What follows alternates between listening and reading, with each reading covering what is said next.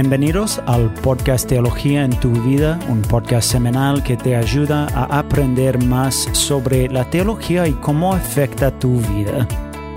Jason, hoy vamos a terminar um, esta serie sobre el Espíritu Santo y hemos llegado a esta pregunta que todos quieren saber si que si todavía existen los dones espirituales. Y es una pregunta importante para mí, um, porque cuando me, me hice cristiano, la primera iglesia a la que fui era bastante carismática y practicaba el hablar en lenguas y sanar a la gente y más.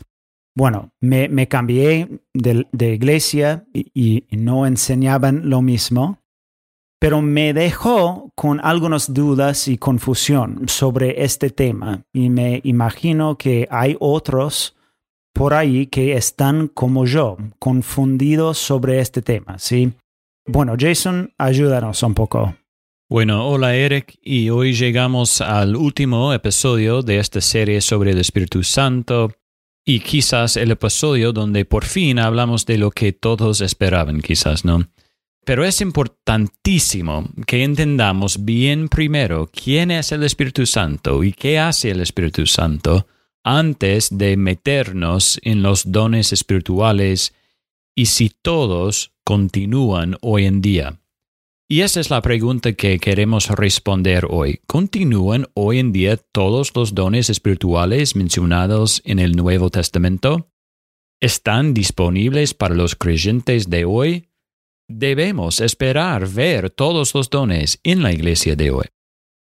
Y Eric, la respuesta a estas preguntas ha dividido lamentablemente a la iglesia en muchas zonas del mundo. La verdad es que la mayoría de los creyentes del mundo se identificarían como carismáticos, pero debemos reconocer que existe un espectro, es decir, hay algunos que dicen que todos los dones continúan hoy en día y que usan esos dones y predican fielmente el Evangelio. Pero hay otros que dicen que todos los dones continúan, pero no predican el Evangelio. Así que tenemos que tener cuidado en no poner a todos en la misma categoría. Todos están de acuerdo, creo, en que el Espíritu sigue dando dones a la Iglesia hoy en día pero se plantea la pregunta de lo que a menudo se llama los dones milagrosos, es decir, hablar en lenguas, la profecía y la sanidad. Sí, Jason, y, solo quiero preguntar si la respuesta a esa pregunta es no. ¿Hay algún versículo en particular al que podamos asudir que diga claramente eso? Por ejemplo, 1 Corintios a capítulo 12, versículo 8 a 10? Buena pregunta, Eric. Y yo, yo diría que no hay ningún pasaje que nos diga explícitamente que ciertos dones han cesado, pero otros continúan. No creo que el pasaje de Corintios que has mencionado está hablando de esto. Por lo tanto, responder a esta pregunta no es imposible, pero es complejo. Bueno, entonces, ¿cómo podemos responder? Bueno, debemos tener en cuenta dos cosas, creo. Primero, necesitamos considerar la historia bíblica y la historia de la Iglesia. Y segundo, necesitamos considerar nuestra teología de la Biblia y nuestra teología del sufrimiento. Entonces, primero la historia bíblica. Ciertamente los milagros han ocurrido a lo largo de la Biblia Parece que hubo momentos en los que esos milagros fueron especialmente destacados y otras veces no tanto. Esos serían con Moisés, Elías, Eliseo y Jesús y los apóstoles. Y es importante reconocer que en todos estos casos los milagros se hicieron para señalar a Dios y su poder y no a la persona que realizaba el milagro.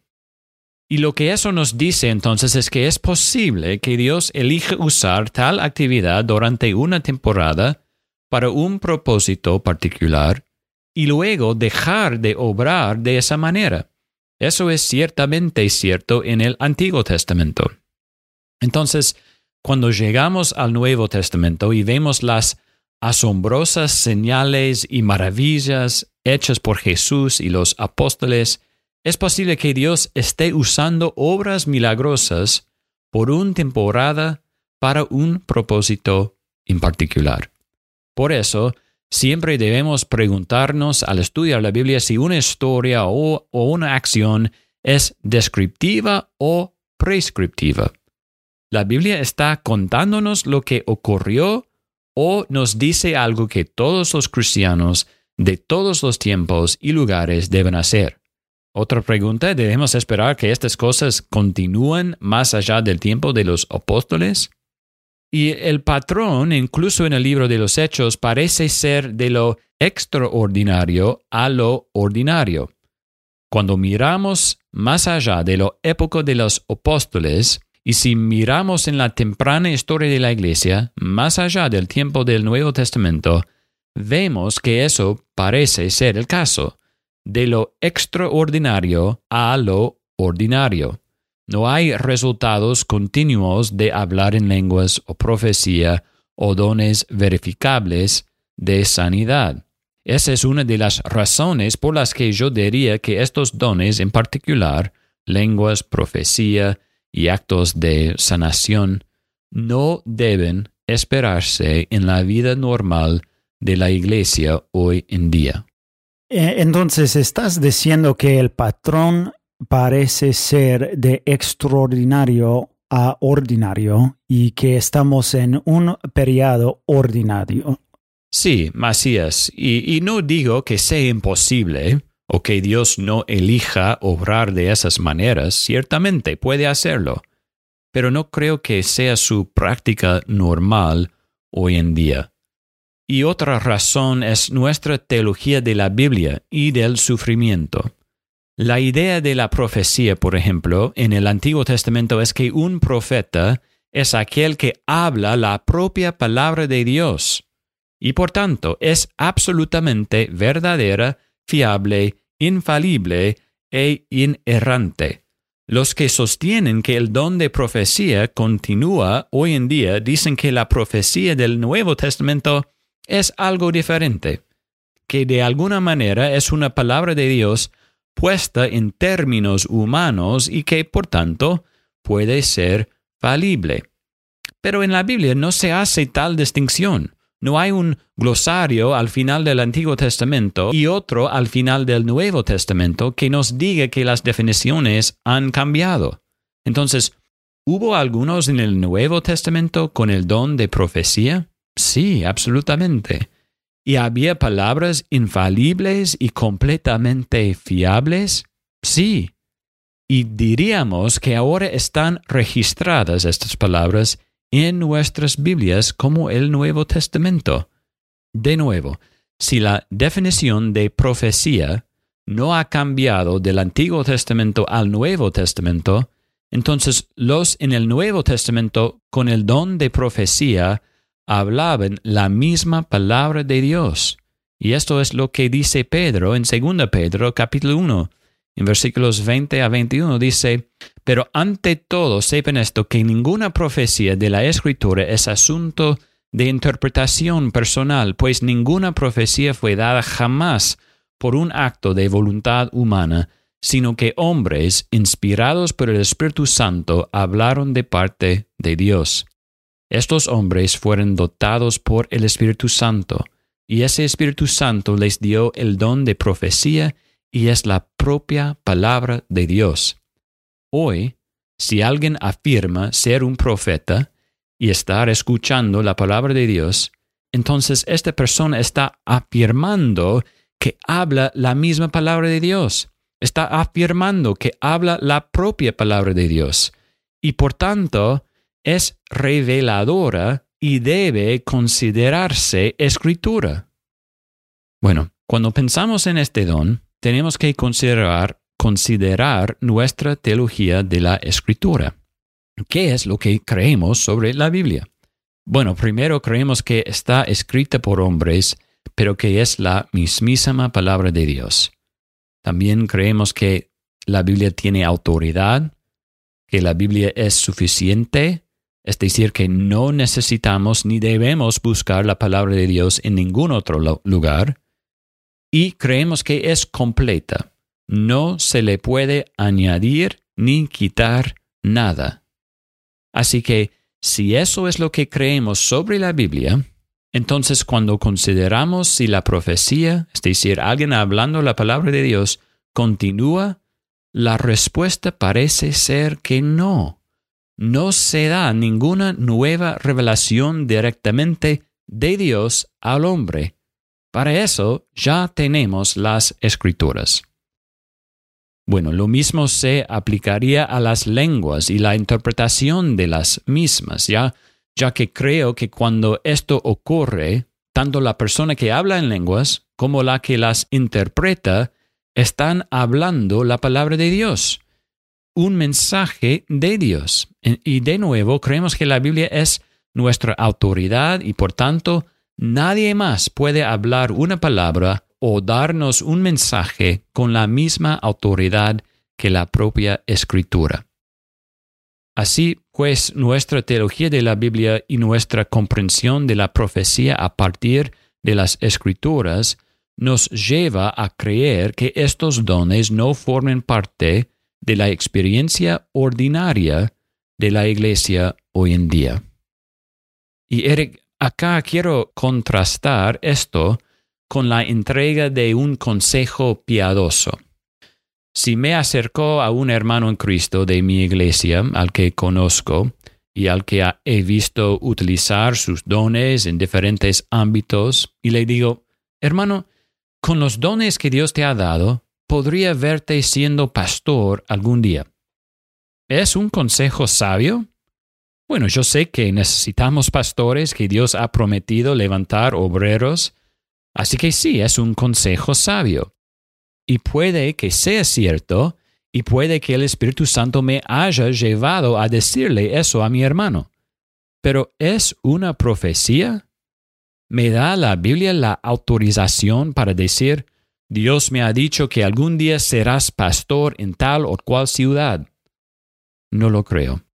Sí, debemos dar y recibir consejo e instrucción de quienes nos conocen y aman a Jesús, pero no podemos llamar a eso profecía ni afirmar que vino directamente de Dios. Es un consejo piadoso y nada más.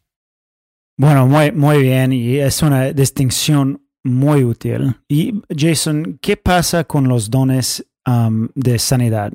¿Debemos esperar que continúen hoy o, y por qué o, por qué no? Bueno, desde el principio creo que la, la curación por parte de Dios sigue ocurriendo, ¿no? Podría hablar de varias veces y vos también, Eric, eh, eh, seguro, estoy seguro de eso, en, mi vida en las que he oído o he visto que alguien estaba muy enfermo y la iglesia empieza a, orar y la persona se cura y los médicos no, no tienen explicación. ¿Creemos que Dios hizo eso y lo hace? Por supuesto, Él es soberano sobre todas las cosas y que esto nos anime a orar con más fervor e intención por la curación. Está claro que a eso se refiere Santiago cuando dice que si están enfermos, en este caso especialmente por el pecado, llaman a los ancianos de la iglesia y dejen que oren por ustedes para que se curen. Creemos que Dios obra milagros y sana, por supuesto. Pero tenemos que separar eso del don de curación. Cuando el Espíritu capacita a alguien para imponer las manos sobre alguien y sanarlo, y que sea a través de su poder. A veces en el Nuevo Testamento vemos este don. De nuevo, el patrón en la Biblia parece ser que esto tampoco debe esperarse en la experiencia normal de la iglesia de hoy. Pero también deberíamos considerar nuestra teología del sufrimiento. ¿Por qué? ¿Por qué necesitamos una teología del sufrimiento? Bueno, muchos, aunque no todos, de los que dicen que el don de la curación continúa hoy en día y está activo, también defienden una teología que parece decir que Dios nunca quiere que su pueblo sufra. Así que, para demostrar que Dios está presente, debemos eliminar todo sufrimiento. Si sigues sufriendo es por falta de fe o algo parecido. Pero una comprensión bíblica del propósito de Dios para el sufrimiento nos recuerda que esto no es cierto en absoluto. Sí, un día no habrá más sufrimiento, o glorioso día, ¿no? Pero ese momento aún no ha llegado. Dios puede elegir aliviar o eliminar nuestro sufrimiento, o puede elegir continuarlo. En ningún lugar de las escrituras se promete a los creyentes una salud corporal completa. En cambio, Dios tiene un plan y un propósito para ello, para el sufrimiento. Dice la palabra, todos que desean vivir una vida piadosa en Cristo Jesús serán perseguidos. No debería sorprendernos el sufrimiento. Dios utiliza incluso el sufrimiento para nuestro bien y para su gloria. Nuestro sufrimiento entonces no carece de sentido. Así que ciertamente Dios puede curar, pero no es menos bueno y amable cuando decide no curar. Cualquier enseñanza que diga que los que tienen verdadera fe no sufrirán está rechazando la clara enseñanza de las escrituras. No parece ser la pauta normal de las escrituras ni de la historia de la Iglesia que el don de curación, es decir, que alguien mediante el poder de su toque cure enfermedades o dolencias continúe hoy en día. Y eso no significa que Dios sea menos bueno o menos poderoso. A menudo utiliza el sufrimiento para nuestro bien y para su gloria. Bueno, Eric, estoy seguro de que muchos no estarán de acuerdo con algo de lo que he dicho aquí, y eso está bien. Son asuntos importantes pero los hermanos en Cristo pueden no estar de acuerdo sobre ellos y seguir siendo hermanos en Cristo. Eh, pero permítame terminar diciendo de nuevo que el propósito de los dones espirituales es glorificar a Jesús y edificar a la iglesia. Sean cuales sean los dones de Dios nos ha dado, para eso debemos utilizarlos. Bueno, muchas gracias Jason y, la verdad eso fue muy útil y, gracias por aclarar algunas confusiones. Y gracias a todos por escuchar y si no has escuchado los episodios anteriores, puedes hacerlo en cualquier plataforma. Estamos muy agradecidos y bendecidos por todos los que nos escuchan y bueno, nos vemos la próxima semana con otro episodio con Teología en tu vida.